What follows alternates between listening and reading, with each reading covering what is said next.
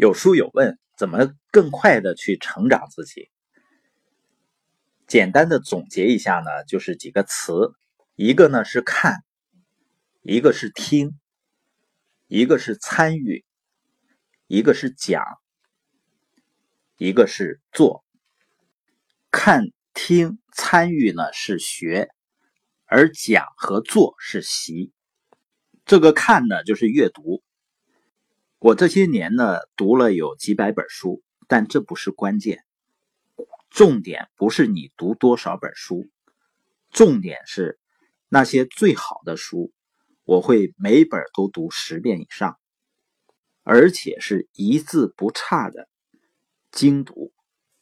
比如说罗伯特清崎的《穷爸爸富爸爸》《财务自由之路》和《二十一世纪的生意》，还有大思想的神奇德斯特耶格的《追求》等。很多人呢也读书，但是呢发现好像没有什么用。你知道原因是什么呢？他们就是大概的去看一遍，读的呢不明不白，甚至呢更恐怖的是什么呢？他竟然在没有读明白的情况下，认为自己明白了。所以以前呢，我跟朋友推荐那个《穷爸爸富爸爸》，他看完一遍呢，他竟然跟我说这些东西不适合中国。你发现恐不恐怖啊？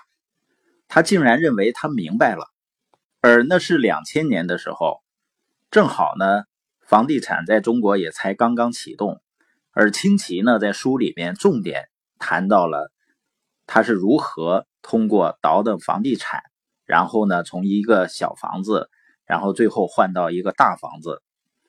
所以很多人吃亏吃在什么上呢？就连阅读这个事儿，他还讲究效率。然后呢，速读吃了亏呢，他还认为是占了便宜，自己呢效率高，所以呢一字不差的去阅读，说多简单有多简单，而且呢要多重要就有多重要。那阅读的另外一个重点呢，并不是读了多少多，而是有针对性的跟自己现在的实践相关的内容。要反复的去阅读，也就是说，最少阅读十遍以上，我们才可能真正的消化、吸收和理解。那更重要的是要系统化的学习，也就是你听、读和参与的内容呢，要围绕着一个核心的理念、核心的价值观来进行。那另外一个词呢，就是听。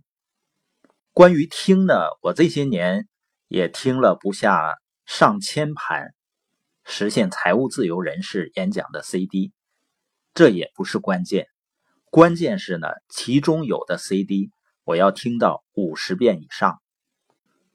我的习惯呢，就是随时随地的都在听，尤其早晨一起床呢，首先一开始呢是录音机，就把录音机打开，然后呢到洗手间边刷牙边洗脸，然后边听。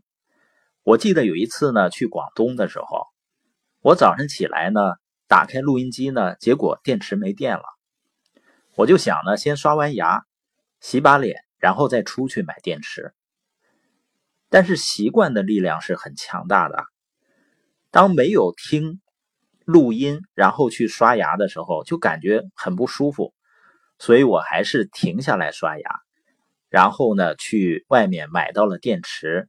安上电池，放着录音机，那个时候再刷牙洗脸，心里呢会觉得很美。这是一种学习的习惯。那时呢，有的时候开车呀，甚至坐车的时候，会把录音机呢夹在脖子上去听。那第三个词呢叫参与，就是参加一些活动、研讨会。这个呢，在我成长中是起到。最核心作用的，因为作为一个普通人，要想真正的建立愿景、建立强大的信念系统，包括深刻理解我们的播音啊、录音或者书籍的内容，都需要在这样的一种环境、现场的交流研讨的这样的氛围下，然后实现更快的提升。那第四个是讲。这个讲呢，就是输出；前面三个呢是输入。你会发现很多人呢看，他看的不是很明白，听别人说话呢也会漏掉重点，所以表达能力也千疮百孔。总有的人啊这样感慨，说我也是这么想的，怎么就不能像你说的那么带劲儿呢？实际上，这个差异啊，就是在于平时的看、听、参与和讲上。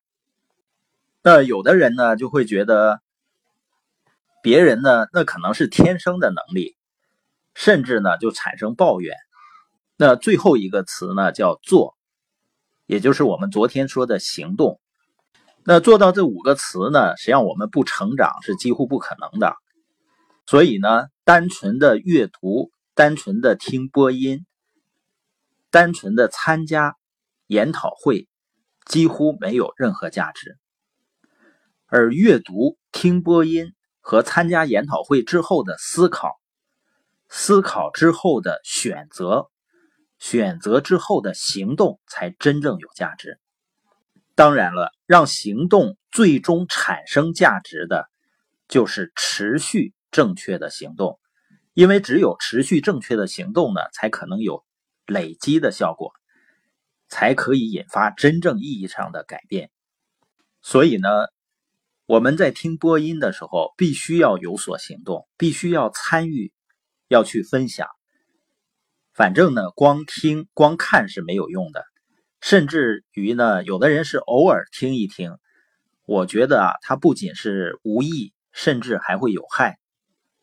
要么就是不求甚解、自欺欺人而耽误自己，要么呢，就会发现别人有进步而产生一些焦虑，尤其呢，最后再发现那些跟着听、跟着做的人呢，实现财务自由了。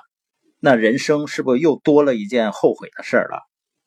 总结一下啊，今天的学呢，就是听、读和参与，关键呢是要用心，要重复。那更重要的是习，就是要去讲，要去行动。